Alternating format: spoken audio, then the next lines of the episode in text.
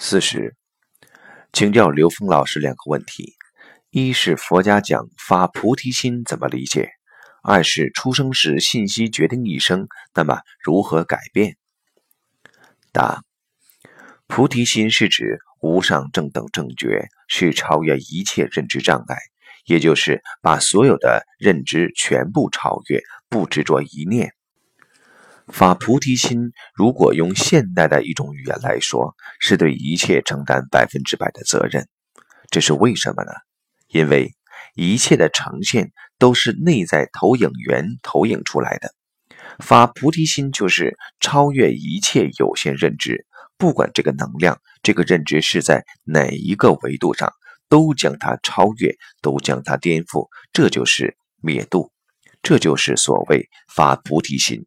就是进入 n 维宇宙空间，n 趋于无穷大的境界。